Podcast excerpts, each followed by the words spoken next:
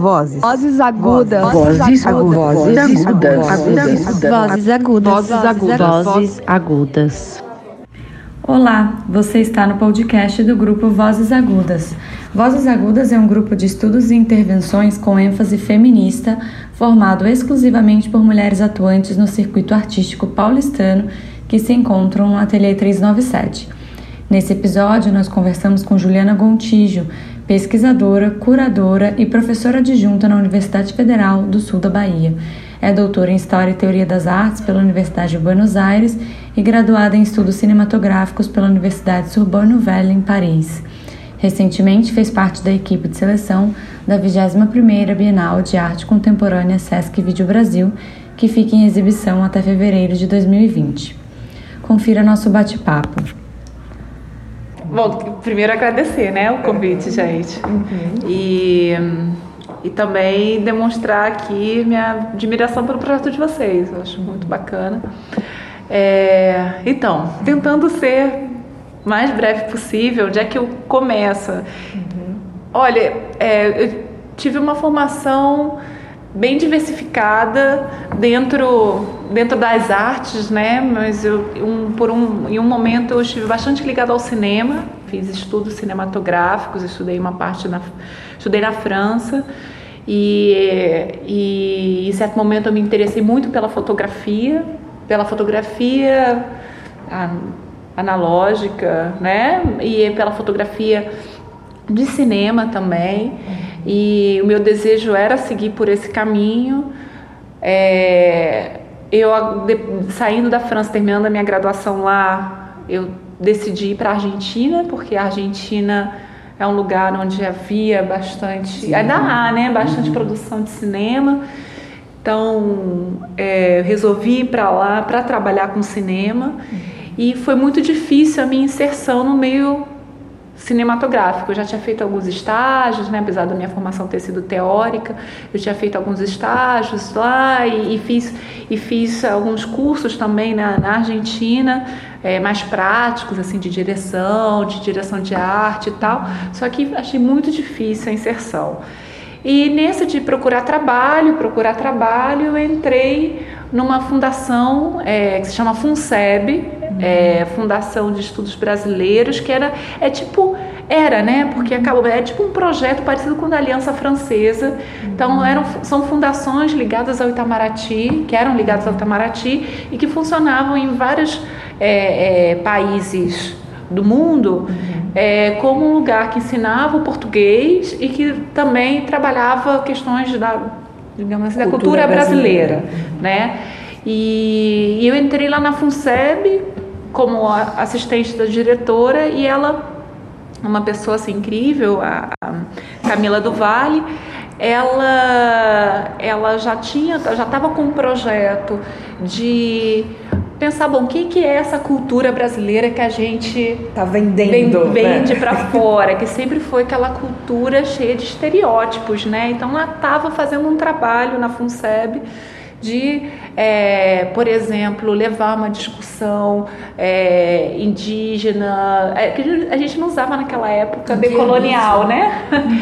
Isso foi em 2008. Uhum, 10 anos. É, faz, faz uns 10 anos. E aí lá eu comecei, quer dizer, eu como assistente dela, ela foi me derivando toda a parte de, de, da gestão cultural. A gente fez um projeto de residências lá, eu chamei, eu conheci um, um, um argentino que já trabalhava meio como galerista e tal, que foi o Pablo, Pablo Terra, e eu era amiga de longa data da Bia Lemos. E aí a gente fez um projeto juntos, pensando essas relações Brasil-Argentina e tal.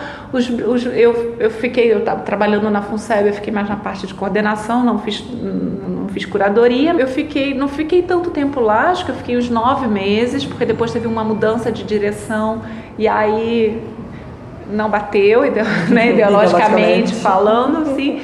É, a Camila teve que sair, eu ainda fiquei um pouquinho mais para levar os projetos para frente, mas foi aí que eu comecei a entrar em contato com o mundo da arte contemporânea. E aquela coisa, né? Eu falei, puxa, gostei desse, desse negócio aqui. Mas não pensava em curadoria. Eu falei, ai, vou, vou tentar, sei lá, faz, né? Assim, eu já tinha essa coisa com a fotografia, vou, vou tentar expor, né? Enfim, né? Eu tava mais com a cabeça, ai, quero né, ser artista e tal. Isso me custava muito. Eu terminei faz, iniciando, então, uma, uma especialização lá na Argentina em linguagens artísticas combinadas, que se chamava assim, na Universidade Nacional das Artes, UNA. É, e, essa, e essa formação era teórico-prática. Então, eu estava lá experimentando, fazendo vídeo, fazendo fotografia, essa era mais minha onda, fiz até performance, só que eu falei, não, não é isso pra mim. E eu tinha muita dificuldade de mostrar meu trabalho, eu sentia não sei, era. Me, senti, me sentia que eu me desnudava ali muito de uma disposta. maneira que eu não falei, nossa, para mim é muito difícil. E aí, pouco a pouco, eu fui me aproximando, né, assim, sentindo mais prazer pela parte teórica, né, de, é, enfim, estudar textos próximos da, de uma teoria, de uma filosofia da arte, um pouco de história também, mas sempre gostei bastante de filosofia. E nisso eu consegui um outro precisando de trabalho, né? Sempre aquele corre, você tá lá precisando de trabalho, precisando de trabalho. Consegui entrar na Fundação Proa, que é uma fundação lá de Buenos Aires, que foi um lugar assim de grande aprendizado. Eu, eu fiz a, a coordenação de uma exposição lá com a Victoria Norton, que tinha acabado de curar a Bienal de Lyon. Uhum. E aí eu fazia toda a articulação, então mais uma vez, também não fazia curadoria, né? Fazia a articulação entre a instituição e a curadoria e os artistas. Foi um trabalho de louco, assim, foi, foi quase enlouquecedor, porque a gente tinha que eu tive que, né, assim, a gente teve que levantar, fazer essa exposição em três, quatro, em três meses, sendo que esses três meses era dezembro, janeiro, fevereiro, Ai, ou Deus, seja, férias, é, gente viajando, a curadora viajando, enfim, uma loucura, né? É, dificuldades institucionais também, de funcionamento interno, né? É, mas foi um lugar também que eu falei, nossa, eu gosto, gosto de estar próximo dos processos dos artistas, né? De acompanhar, de, de ajudar a fazer aquilo ali acontecer, né? É, a, a Victoria Norton foi uma pessoa que me inspirou assim nesse, nesse momento, né?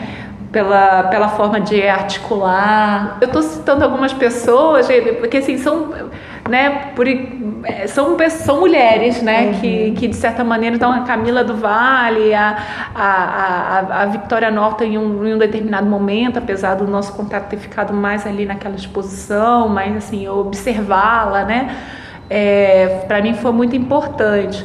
E aí eu falei, precisa, eu quero entrar, quero fazer isso, né? Quero fazer, porque também a parte teórica para mim era muito estimulante em termos intelectuais, mas eu gosto de ter um botar a mão na massa, sabe? E aí eu passei no doutorado lá na Argentina, né? Entrei no doutorado na UBA em História e Teoria das Artes e ganhei uma bolsa. E aí, quando eu ganhei a bolsa, eu não podia trabalhar. Qual era o seu tema do doutorado? É, então, eu estava estudando arte e tecnologia. Uhum. E a tese terminou se chamando o, é, o Artista como Inventor. Então, falo sobre os processos de invenção relacionados a. a bom, aqui a gente fala gambiarra de maneira geral, mas não era só gambiarra, né? Então falava sobre, sobre esses intermédios entre arte e é, o campo da ciência. O, o campo da ciência, é, da, da, ciência da tecnologia e também as práticas hackers.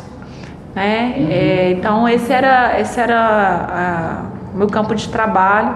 Então aí eu estava fazendo doutorado lá e aí é, passando férias é, no, no, Rio de Janeiro, eu falei, ah, olha só, abriu é, um, é, um concurso para professor substituto na UERJ. Vou fazer. Uhum. para ver o que acontece, né? Eu estava numa relação lá na Argentina, ele é professor, era ele ainda é professor, mas não é mais meu, não é mais meu companheiro, né? Mas é ele não, tudo bem, faz, depois a gente vê, faz pelo menos para você ver como é que é também concurso e tal. E eu fui sem, sem menor expectativa. Isso foi em 2013, é né? Sempre assim. Sem menor expectativa se eu ia ganhar, se ia ganhar ou não, assim, né? Se eu ia passar ou não. Pum, passei. E aí eu falei, bom, passei, tá, o que, que a gente faz agora, né, com o companheiro? Não, vou lá, vou fazer, preciso dessa experiência de docência, né, pra, porque eu, eu via, primeiro era uma, era uma, uma angústia de estar tá, é, fazendo um doutorado e aí termino o doutorado e faço o quê, né, é o inferno. É o inferno. Então, é falei, uma crise profunda, né? Eu falei, eu não vou, assim, não é, eu não vou me dedicar só ao doutorado, mas eu falei, eu preciso também ver outra, já durante o doutorado, ver uhum. outras vias de atuação é, e de construir alguma coisa para não terminar no doutorado e ficar no limbo, né? Aí, então, a lei começou. Então, eu, eu, fiz esse concurso na UERJ, passei como professora substituta. Aí, eu descobri que eu amava dar aula. Sim, foi uma, uma grande felicidade, realmente. É, ah, eu sou muito grata, amo a UERJ por causa disso. UERJ Resistência. é, nossa, foi muito bom. E, e, e ao mesmo tempo, falei, bom, preciso encontrar uma forma de, de entrar na, na, na, na, curadoria. E aí eu comecei a escrever projeto. Escrever projeto, escrever projeto, é, às vezes dialogando com artistas que eu conhecia, não conhecia muitos, né? Às vezes só de googlear, enfim, né? Porque o primeiro, primeiro edital que eu ganhei, que foi o do Passo das Artes, acho que foi 2013 e aí realizou em 2014, se não me engano. Uhum. É, tinha, tinha artista que eu não tinha nem, nem, nem falado ainda com ele sobre o projeto, né? Foi tipo, uh, ganhei agora, vou, vou perguntar se ele, tá, se ele concorda. Acho que foi até o caso do Milton Marques, mas eu já, eu já conhecia ele uhum. também, né? Assim, foi. É, foi, foi de boa, né? Mas foi aquela coisa assim, muito de, no instinto, né? é, um, algo meio que fazendo exercício e, e, né? Porque também acho que escrever projeto é, é, é algo que a gente. Você vai afinando. Vai afinando, Sim. vai afinando, né? É, aos poucos. Porque assim, é, nessa essa primeira curadoria que eu fiz no Passo das Artes, é, se chamava é, instabilidade estável, que tinha a ver com noções de entropia. Então eu coloquei artistas como Milton Marx e Disseu Malways, que faziam parte da minha, do, meu, do meu trabalho de pesquisa, é, mas eu coloquei artistas, por o André Grifo, que está no Vídeo Brasil, né? Ele estava com uma escultura. É, ah, estava a Vanessa de Miquelis também, que fazia parte da, da, da, minha pesquisa. Então, tinham três da minha pesquisa curatorial e quatro da minha pesquisa acadêmica. E quatro, ou, três, já não lembro mais, tem que contar, contabilidade, que não, que não estavam. É, e não se fala, eu não falava só sobre tecnologia. E aí, assim, porque aí eu tô, tô falando isso que essa, por exemplo, estava conectada, mas não era exclusiva. E aí me convidaram é, um amigo, uma produtora, ah, Juliana, vamos transformar a sua tese, porque na verdade eu lancei um livro também, ganhei o um edital da Funarte de é, estímulo à produção crítica. É, um edital maravilhoso, uma pena que não Era existe uma, mais. É uma época tão boa. Tão boa, né? E aí, e aí esse amigo falou, Juliana, vamos transformar o seu, o seu esse, esse livro tem muito a ver com minha pesquisa doutorado. Vamos transformar o seu livro numa exposição. E eu fiquei relutante. Até fiz o projeto, mas não, mas eu falei, cara, eu acho que acho que não, eu não me, nem me sentia tão à vontade, né? Eu, eu é, então isso, porque eu acho que tem são tempos diferentes e, e modos de, de, de trabalho, né, diferente também, apesar de se sentir que há uma essa, essa um conexão, encontro. esse encontro, né? É, mas aí esse foi o primeiro. E aí quando a gente ganha, né, faz a, faz a Aí ganha o edital, aí faz a, a curadoria, você fala, ai, agora pronto, né? Mas não, agora pronto nada, né? Agora não, vamos ralar a, muito mais. Agora que vai começar o problema. porque vicia, mais. né? Você quer manter o ritmo. É. E aí você vai se cobrando é. cada vez mais para atender as exigências dos editais. Né? Depois dessa curadoria, a curadoria seguinte que eu fiz também foi um edital, foi um trabalho junto com o Gabriel Bogossian e aí eu gostei bastante do, desse trabalho, até ajuda aqui, café, é, né? É, como, como prova disso, né? Eu gostei bastante desse trabalho de colaboração entre curadores, né? É, de pensar junto, de construir junto, de trocar ideias. É, eu, eu, assim, já trabalhei em colaboração com vários curadores e é algo que eu pretendo continuar fazendo, porque né, eu acho que é. Enriquece, enriquece. né? O trabalho, discussão, troca pensar junto. Uhum. É. E tira um pouco o narciso também, que o curador é tão acusado de ser, né? Como Sim. se uma voz unissona, quando você junta várias vozes, isso dificulta essa assinatura única, essa autoria exclusiva também, uhum. né? E nesses tempos isso é necessário, né? Pois é, uhum. total. Uhum.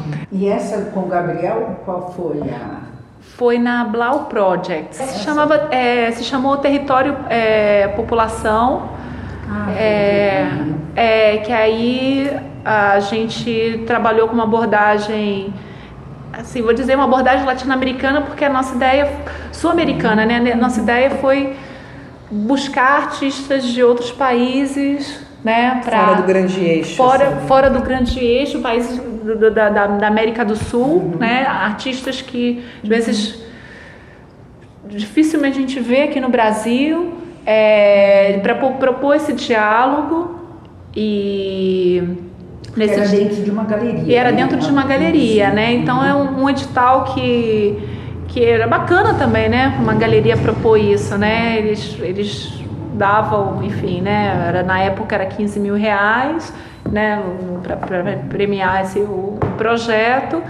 E acho que a gente trabalhou, ai, se eu não me engano, foram com seis ou sete artistas. Uhum. É, trabalhou, a gente trouxe um artista para cá, que foi o Julian D'Angiolino, é, da Argentina, para fazer um, a, a, instalação, e o resto foram trabalhos que que o vídeo, algo que a gente podia imprimir, um artista também daqui do de São Paulo. É, havia uma consciência também de fazer uma seleção que adentrasse o orçamento, né? Exato, a questão de custo. É. Porque isso é uma, das, é uma das questões delicadas que o curador tem que lidar Total. e que não ensinam isso na faculdade, não. né? Assim, essas, esses detalhes você vai na raça.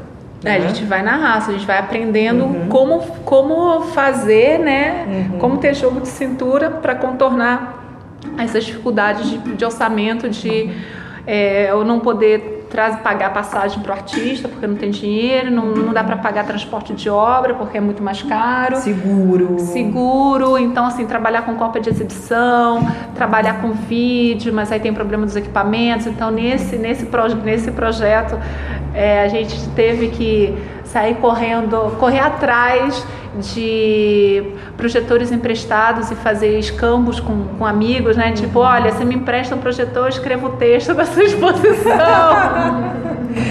no futuro. Não, acho que pensando um pouco nisso, né, nas limitações uhum. que a curadoria traz, é, queria que você falasse um pouco como, além de contornar isso com esses combinados, mas também como pensar uma curadoria para além de um sistema tradicional de exposições também, que você possa Sim. expandir isso para outros lugares e né, inventar outras formas também que você consiga uh, sair desse espaço expositivo, assim, se você Sim. pensar nisso, como é esse exercício para você. É, esse é um pouco o caso do Conversas em Gondwana, né, que eu e a Ju Café a gente começou em 2017. A nossa ideia era buscar uma, uma, uma outra forma é, que não estivesse ligado a espaço expositivo e necessidade de orçamento. É, e que pudesse prever justamente isso, que eu acho que é uma das coisas mais interessantes da arte, né? esses, esses encontros, essas trocas, né? essas, essas novas formulações de é, de poéticas, de mundos, enfim, né? Então, Conversas em Gondwana, a gente começou pensando numa plataforma é, que poderia abrigar tanto ah, as trocas entre os artistas que a gente convidou. A gente convidou para a primeira edição artistas sul-africanos e artistas brasileiros. A gente colocou eles em diálogos em duplas, né, de acordo com as inquietações, as pesquisas deles. A gente fez, a nossa curadoria foi isso e aí a, ideia era dar esse start para eles começarem a se comunicar, né? Se comunicar, trocar coisas, trocar experiências, em vistas de é, bom, juntar esses diálogos e possivelmente produzir algum trabalho né, é, aqui e lá, ou um trabalho que fosse em vídeo, alguma coisa assim, mas que não dependesse de uma, de uma materialidade, né? A gente queria fazer uma publicação. Poderia ser uma publicação online, se a gente não conseguisse verba, né? Um, é, então, assim, sempre a gente pensou, bom, o que, que a gente pode fazer sem dinheiro, né? Claro, aparecendo dinheiro, aí a gente abre outras portas, mas então uma publicação online que pudesse circular né, é, tivesse assim, esse poder maior de circulação, porque também sempre uma exposição ela está localizada num espaço-tempo muito específico, Sim. né? Então que pudesse circular de uma maneira mais abrangente. A, a conversa Gondwana também é um, como plataforma, ela, a gente também pensou, pensou num lugar para é, realizar entrevistas, né, Ju? É, é, textos, né? traduzir textos, né? Porque a gente também sentia, a Ju estava na África do Sul e a gente sentia que tinha muita bibliografia que circulava lá e que não chegava até aqui. É, acho que esse campo extra-institucional de, da curadoria independente permite, né, a gente iniciar essas ideias mais uhum. ousadas, ousadas né? é. e aí formulando e vendo o que fazer com isso mais pra frente. Mas aí só para terminar, porque assim, a gente sentiu no momento, né, Ju, que os artistas, bom, já havia uma dificuldade de, de, de, de diálogo, né? É, pessoas que não, não se conheciam e tal, então é, alguns dialogavam mais, outros realmente não rolou essa comunicação, né? Essa troca, e a gente sentia que havia uma vontade muito grande dos artistas em expor. Isso que é muito doido, né? Assim, tipo, a gente, poxa, está propondo uma coisa diferente, vamos sair do modelo de exposição. E a gente sentia que havia um. que a exposição ainda é um grande apelo para os artistas. Sim. Você falou que gosta de coisas teóricas, de teóricos, de filosofia, literatura. Eu vi que você citou, não sei se foi você, mas o Bioy Casares, de Rufo, né, no início de um texto. Ah, sim. É. Como é que são essas, eh, essa essas referências? As, as, referências e como é que elas demandam é, questões para a curadoria? Como é que é isso? Nossa, é difícil. então vamos é, falar das referências, então. É, não, mas é porque assim, a gente. É, trabalhando com curadoria, nessa velocidade que a curadoria nos obriga, né, eu, eu, eu sinto que às vezes a gente dependendo do projeto, a gente muda a nossa, a, o nosso é, leque teórico tem que ser adaptado, pelo menos, né? Assim, então a gente vai em busca de bibliografias específicas, aí a exposição acaba, você já tem que estar em outra, e já tem que estar revendo bibliografia. Então, é, é, é por isso esse tempo da, da, da, academia, da pesquisa né, acadêmica é bom também, porque faz a gente entrar com mais profundidade. Gostaria de, de, de ler mais profundamente, é, com mais profundidade o Fanon, porque né, ele tá, tem bastante referência com isso que a gente está que a gente está é, investigando, investigando para o Conversas em Gondwana.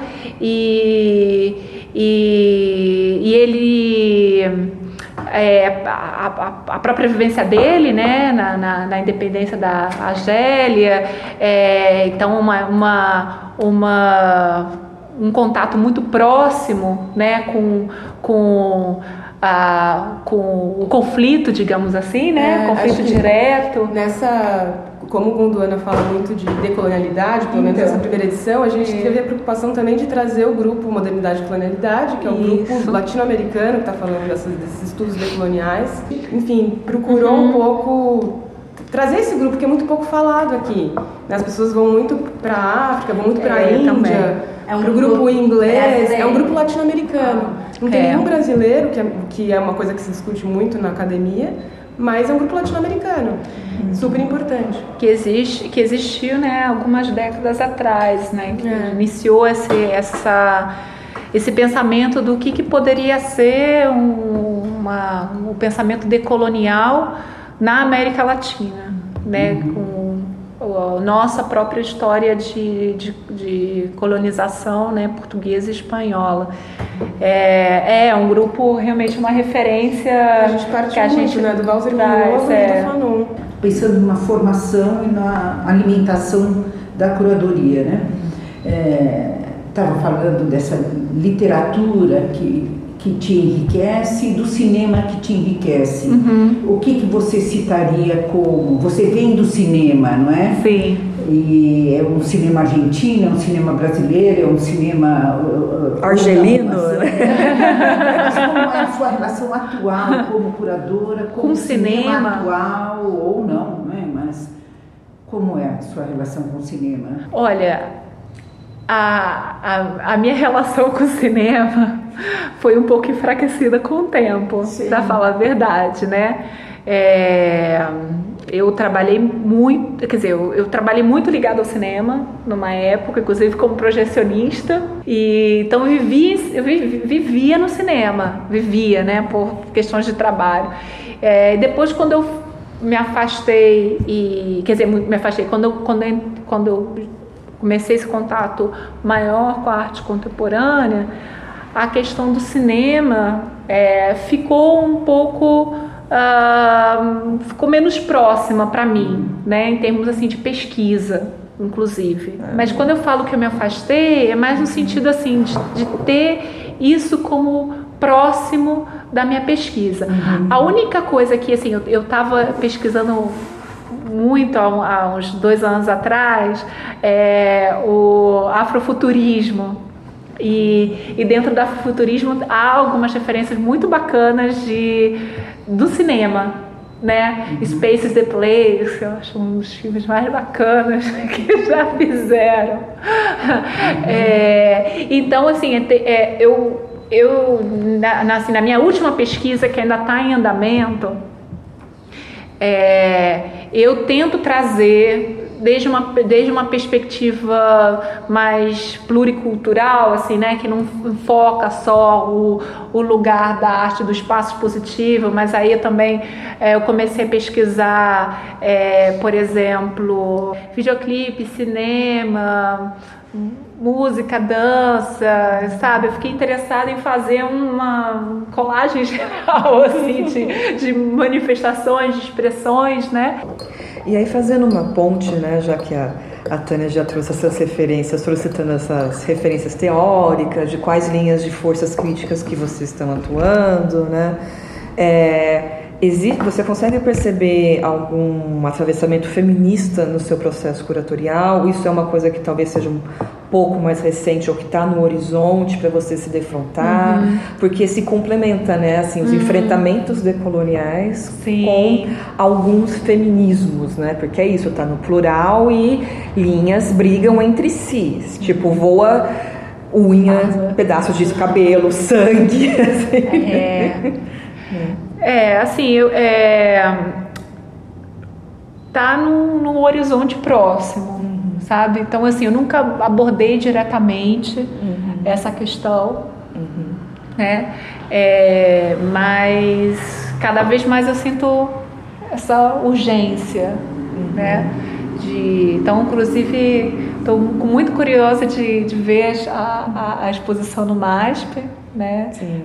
E, e adquirir aquele, aquela preciosa antologia de textos, Sim. né? Do, É histórias femininas. É, uma história das mulheres, histórias, das histórias mulheres, feministas. Histórias feministas. Isso.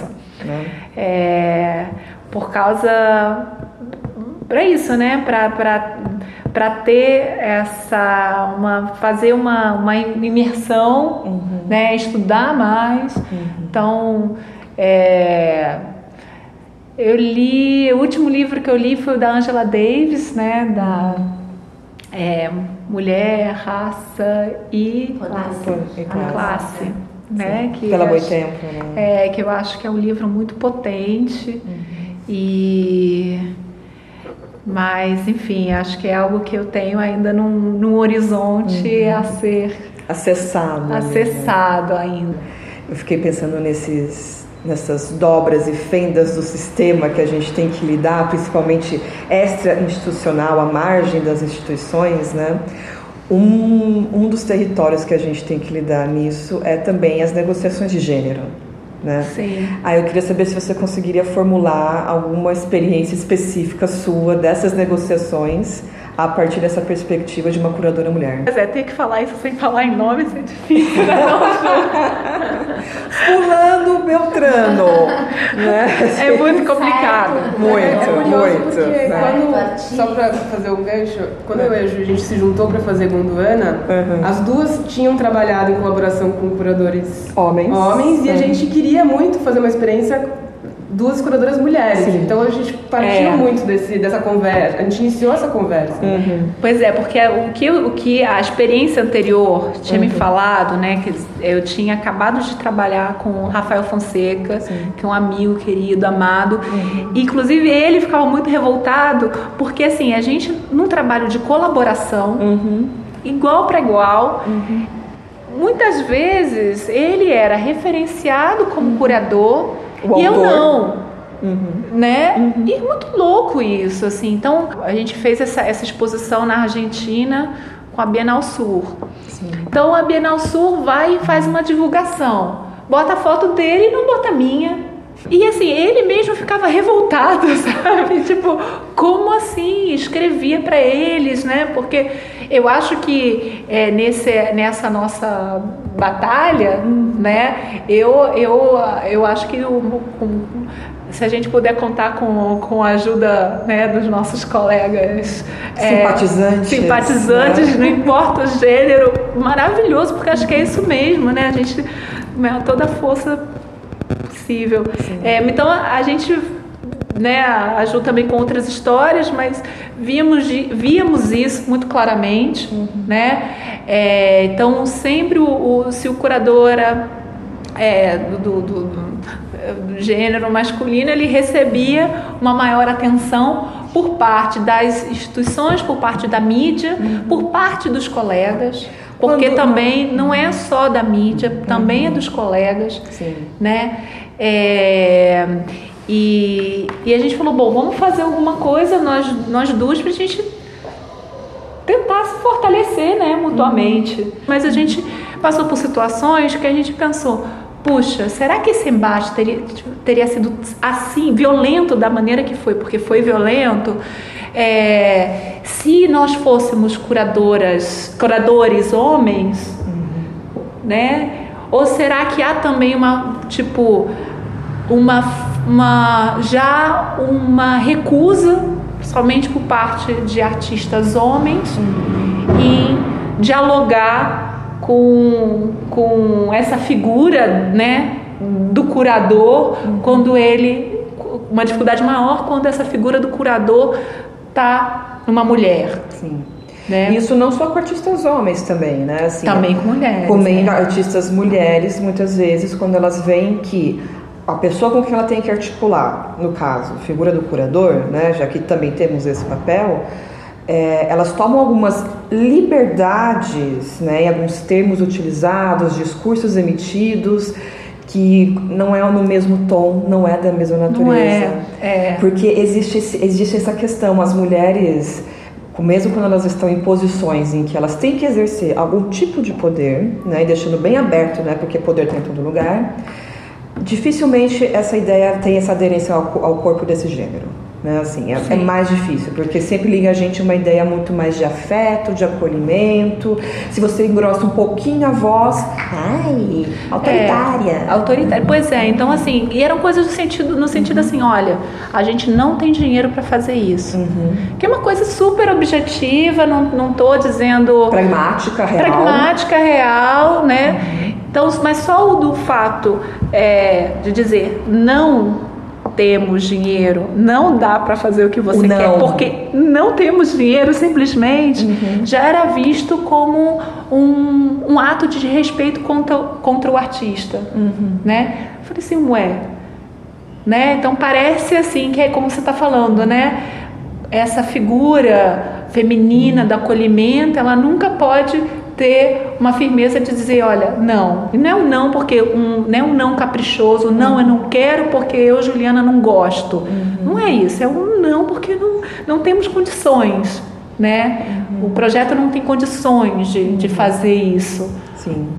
Eu penso se isso, claro que tem todas as questões de gênero, mas também tem, acho que uma questão de como a gente é raro a gente encontrar figuras femininas em lugares de direção, coordenação, de coordenação é. nas instituições, as pessoas não estão também acostumadas a lidar, né? A mulher ela tá sempre um pouco nesse papel de resolver os problemas, né? De pegar os abacaxis. Então você tem o diretor que vai lá, fala que tem esse papel e acho que isso também acaba refletindo em projetos independentes, tipo aqueles artistas que sempre falaram com as mulheres em outro lugar, né? De repente você tem que também lidar com essa autoridade. Não, acho horrível falar do curador como uma autoridade, né? Mas como uma pessoa que está um pouco à frente, liderando. Está responsável tá por alguma questão. É, Nesse é. sentido, é uma autoridade, ainda que não seja autoritário. Por né? isso que acho que essa insistência das mulheres terem esse lugar é tão importante, porque eu acho que isso acaba refletindo é. em toda a cadeia, né? De como também Sim. essas relações vão se rearranjando. Tem a idade ainda, né? Porque às vezes a curadora é mais é. jovem é. que você.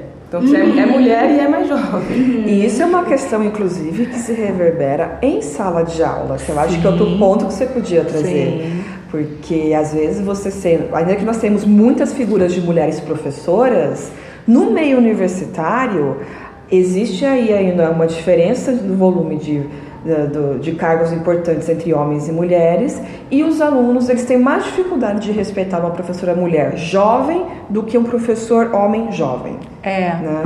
Eu sou atualmente professora adjunta da Universidade Federal do Sul da Bahia e a gente já teve situações onde foi preciso de uma maneira, né, assim aberta, Didático. né? É falar sobre machismo institucional, uhum. porque se a gente começa a olhar é, algo que a gente até estava falando antes de, de gravar o podcast, né? Uhum. Quem estão nas, nas posições de, é, de direção, de coordenação, né, de, de chefia, de gestão administrativa. Quando a gente começa a ver isso no meio da arte, que a gente estava falando sobre os curadores da Bienal de São Paulo, né, serem todos homens, mas também os, os, diretores das instituições culturais, culturais a maior parte, né? Outro dia a gente estava pensando no, no, Rio de Janeiro, gente, é só homem, né? Uhum. É, enfim, só a, a, a Cláudia Saldanha no Passo, das, no passo é, Imperial, que, né? É, mas enfim, então quando a gente. Isso também no, no, no, meio acadêmico. Pelo menos na minha universidade a gente começou a ver isso. Então, é, a, o decano, o, os coordenadores de curso das artes, atualmente, são todos homens né? É, tem uma mulher trans que está na coordenação de um curso de pós-graduação. Uhum. Então, assim, e, e, não foi que não houve tentativas. De né?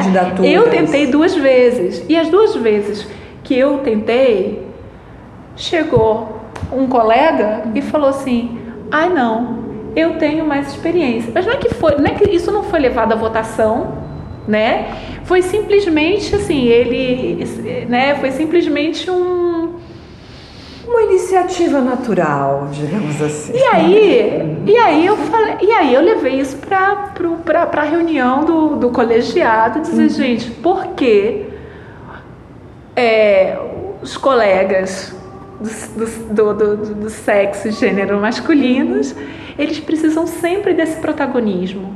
E por que nós, mulheres, temos, sempre temos que nos é, é, conformar com posições secundárias. Secundárias que eu digo vice, porque é isso, ele ia ser meu vice, aí no último momento ele falou assim, não, eu quero ser o o presidente, é, o, o, coordenador. E por que você não é minha vice? Eu falei, eu não vou ser vice.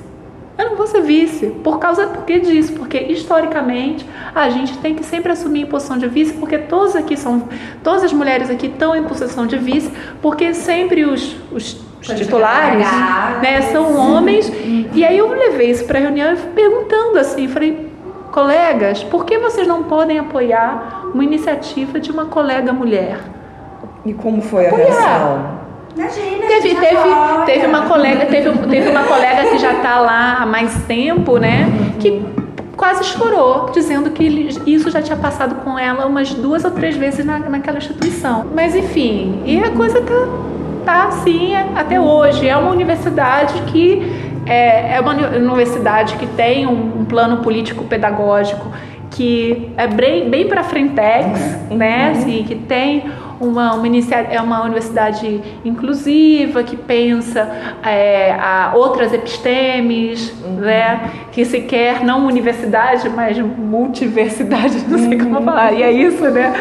É, ela não usa essa palavra, mas, mas tem essa, essa perspectiva né, de, de lidar com outros campos de conhecimento que não só o ocidental, o científico, né? Uhum. E, e aí dentro disso você vê que essas estruturas se, se, se mantêm, né? É, e é muito difícil, é muito difícil mudar, porque o tempo inteiro a impressão que, que eu tenho é que a gente tem que ficar brigando, né?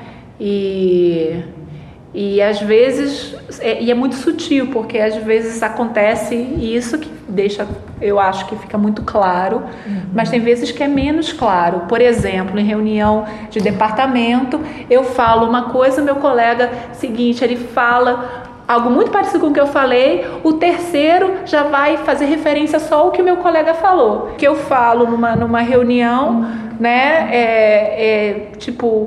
Desconsiderado. Desconsiderado. Uhum. E se considera mais o que um colega homem fala, mesmo se ele falou algo super parecido com o que eu falei, né? Uhum. acho é. que tem uma coisa que os homens eles realmente acham que a gente não tem capacidade de assumir esses lugares, assim, sabe? Eu já ouvi, assim, de ter conversas com amigos do meio para falar, né, desses. Ah, é, a fulaninha é uma ótima curadora e tal, mas ela não tem condições de assumir a direção dessa instituição. tipo, uma pessoa que tá na instituição há 10 anos fazendo, né? né por que não tem condições? Não sei, né? É óbvio que a gente também tem que trabalhar com capacidades e currículos e trajetórias, mas Sim. é como se sempre se repetisse, assim, automaticamente vagou uma, uma vaga, uma vaga de direção, né? Ah, acho que nenhuma mulher ali são, elas são ótimas pesquisadoras, ótimas profissionais, mas não para esse lugar, né? Outra coisa também, quando a gente faz curadoria, né, uhum. é, a gente tem que lidar com um espectro muito grande de, de pessoas, né? Assim, a gente tem que é, é, é são relações públicas que a gente tem que fazer o tempo inteiro, né? Gestão, gestão de afetos. E o que eu, eu sinto, né, que muitas vezes a gente é, termina parece que somos quase forçados, eu me recuso um pouco a isso, a, a assumir um, um, tipo de atitude de, de, de, um, de um comando assim, é, vamos dizer, uh, imperativo, né? é, imperativo, vertical, verticalizado, uhum. né?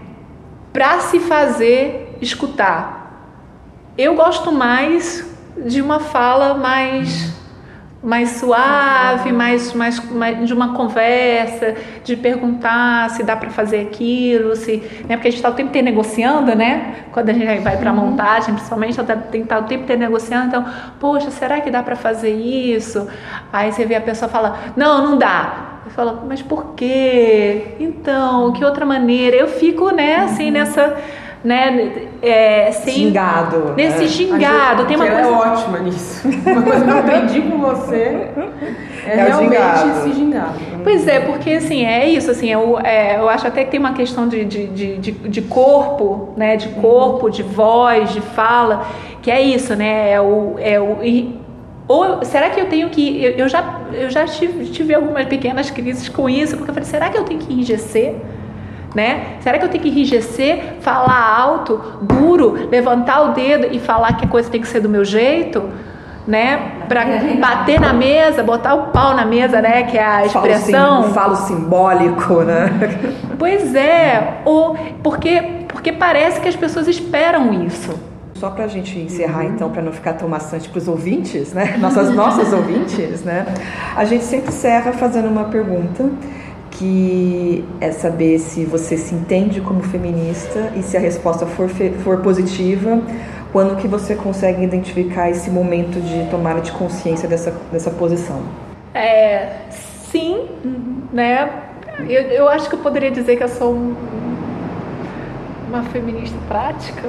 Não sei. Eu tento levar para eu tento levar para o meu dia a dia, né? Assim, para as reflexões é, das, das minhas relações pessoais, relações de trabalho, né? Então, uhum. por isso que eu falei para você que uhum. a, a, a, questão da, da, da, pesquisa teórica dos feminismos uhum. ainda está no horizonte, né? Uhum. É, então, assim, eu, eu sinto uma urgência né, de, de, de me aprofundar nessas questões, até para uma questão mesmo de melhorar a qualidade de vida. Sobrevivência. Né? Sobrevivência.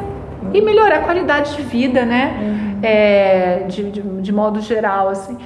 É, agora, identificar para mim é um pouco difícil. Geralmente essas, pelos que gente, pela, pela minha experiência, pela conversa que a gente tem tido com algumas colegas para o podcast ou não, né? Geralmente está sempre atrelado a uma, a uma história em que a gente se vê na condição de fragilidade feminina, hum. de que nossa é aqui, né? Foi aqui que eu consiga tomar consciência de que o meu lugar social nessa estrutura, ele não é um lugar de, de largo trânsito, né, de grande exercício é. de articulação, mas ele é limitado pela condição de gênero. Eu não sei se vale a, vale a pena mencionar aqui, porque uhum. também são, são questões muito pontuais de história de vida. Por exemplo, uhum. quando eu era adolescente e queria, e queria fazer aula de bateria, minha mãe vai e diz que bateria não é coisa para menina. Uhum. Coisas assim que você fala, poxa ou é, já era uma luta eu fazer aula de guitarra porque não guitarra é, é muito Masculino. masculinizante enfim e outros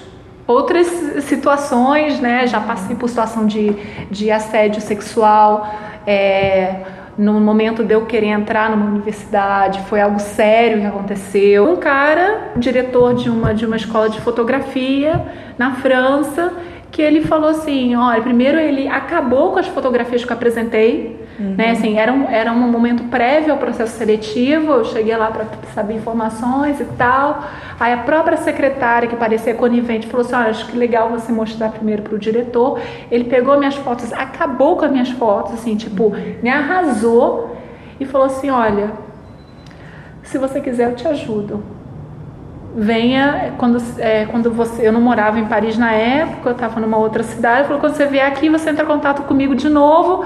E é, e foi o que eu fiz entrei em contato com ele ele me chamou no, no ateliê dele que no, depois eu vi que era a casa dele. Ele disse olha eu posso te ajudar mas eu te ajudo se você posar para mim nua. Né? E e aquilo ali eu fiquei assim, fiquei completamente desnorteada. Eu nunca tinha passado por uma situação dessa, assim, tão clara. No momento aquilo aí dá uma confusão mental eu absurda, sou uma mesmo vergonha, isso, né? uma vergonha, porque ele ainda fez assim, eu experimentar umas roupas íntimas e tal, me falou como me depilar, como eu deveria me depilar. assim, eu falei, olha, eu preciso pensar. Aí eu voltei para casa, comentei com meu companheiro na época, ele não viu problema nenhum. Ele não me deu bola. Então eu fiquei assim, tipo, eu, eu, eu, porque eu acho que uma das coisas que acontecem no, em situações de, de assédio, né, é quando você você fala e ninguém te escuta, né? Quando você você sabe que alguma coisa estranha passou ali, uhum. só que não há uma identificação, né? Ou há uma negação daquilo ali. Então, o que eu fiz foi tipo, não quero saber mais. Eu não vou tentar entrar nessa escola. Uhum. Eu quero esquecer da fotografia. Então, fiquei anos sem fotografar. Uhum. Né, porque eu falei, não, vou, voltei para cinema, fui fazer outras coisas, porque né, causa causa um. Você vai, pega, fecha aquele quartinho, bota um monte de cadeado e fala, não quero mais olhar para isso. Uhum. Me arrependo muito de não ter Denunciado. tido, de não ter, de não ter denunciado. Depois eu soube que houve uma denúncia uhum. é, é, que não tirou o cara da, da, da, da universidade, uhum. mas tirou ele do cargo de direção que ele, que ele estava ocupando já há muitos anos, uhum. né? Mas assim, eu, eu, eu, eu tenho o rosto, eu, eu, eu, eu tenho uma foto dele uhum. até hoje, assim, num, numa, na, na pasta do, da, daquelas transferências do computador, né, de downloads, porque eu falo assim, é uma pasta que eu abro todo dia, porque eu, eu gosto de ver e eu sinto ainda no, num, num, num lugar um, um, certo uma ferida, aberta. né? Uma ferida aberta e uma necessidade. Eu fico assim, eu tenho que escrever uma carta, eu tenho que escrever uma carta. Uhum. Uma carta para fazer, não sei, pública, mandar para a universidade, fazer qualquer coisa com aquilo ali. Uhum. Talvez até escreva só para mim, mas eu não, mas assim, para eu acessar esse lugar, sentar e escrever essa carta, é muito difícil. Todo mundo aqui em algum momento passou por isso. Eu passei no doutorado. E, é uma, e hoje eu tenho a plena consciência que se eu não tivesse uma certeza absurda daquilo que eu queria, queria fazer, eu teria desistido. Mas assim, depois do evento, você sai tipo, hein? O que, que aconteceu? Foi isso mesmo? Essa criatura tá maluca? Né? Você vai o tempo todo questionando a sua própria narrativa. E aí você tem que ter uma confiança do cacete para falar, não, é isso. Ah, você tá achando que é assim? Não, vamos sentar na mesa de negociação e vamos acertar. Mas assim, é, é, é muito difícil, porque você tem que considerar todo um espectro de situação para saber exatamente qual que é o ponto que você tá para você ir negociando. Se eu tivesse um, um estudo feminista já uhum. iniciado, uhum. você já identifica. Mas naquela época é, em, em, volta de mim não se falava disso, uhum. não se falava de, de. Na minha volta, né? Claro que a, a, a, luta já tinha começado há muito tempo, né? É que a questão do assédio, eu acho que é dessa terceira onda mesmo, né? É terceira? É, final da segunda para a terceira. É. E uma das coisas que é, são primordiais é é a fala. Não precisa nem ser denúncia formal, porque isso implica também que você vai comprar uma briga jurídica que vai ser muito mais desgastante, é muito difícil. Mas a partir do momento que você começa a falar, fulano fez isso comigo, eu estou numa reunião e botou a mão na minha perna. Né? De repente você fala isso para outras, assim, nossa, ele fez a mesma coisa comigo numa reunião. Nossa, eu fiz isso, cheguei em casa comecei a chorar com a minha mãe. Se eu começo a ver que começa a emergir histórias assim, gente, essa pessoa está fazendo isso há muito tempo e está fazendo porque ninguém enfrentou. Né? Então é, é, assustador você perceber é assustador. isso. Né? Mas é claro que assim, eu também não, eu não julgo quem não denuncia, quem não fala isso publicamente, porque novamente você tem que ter um estômago para aguentar, porque toda hora vão questionar a tua narrativa.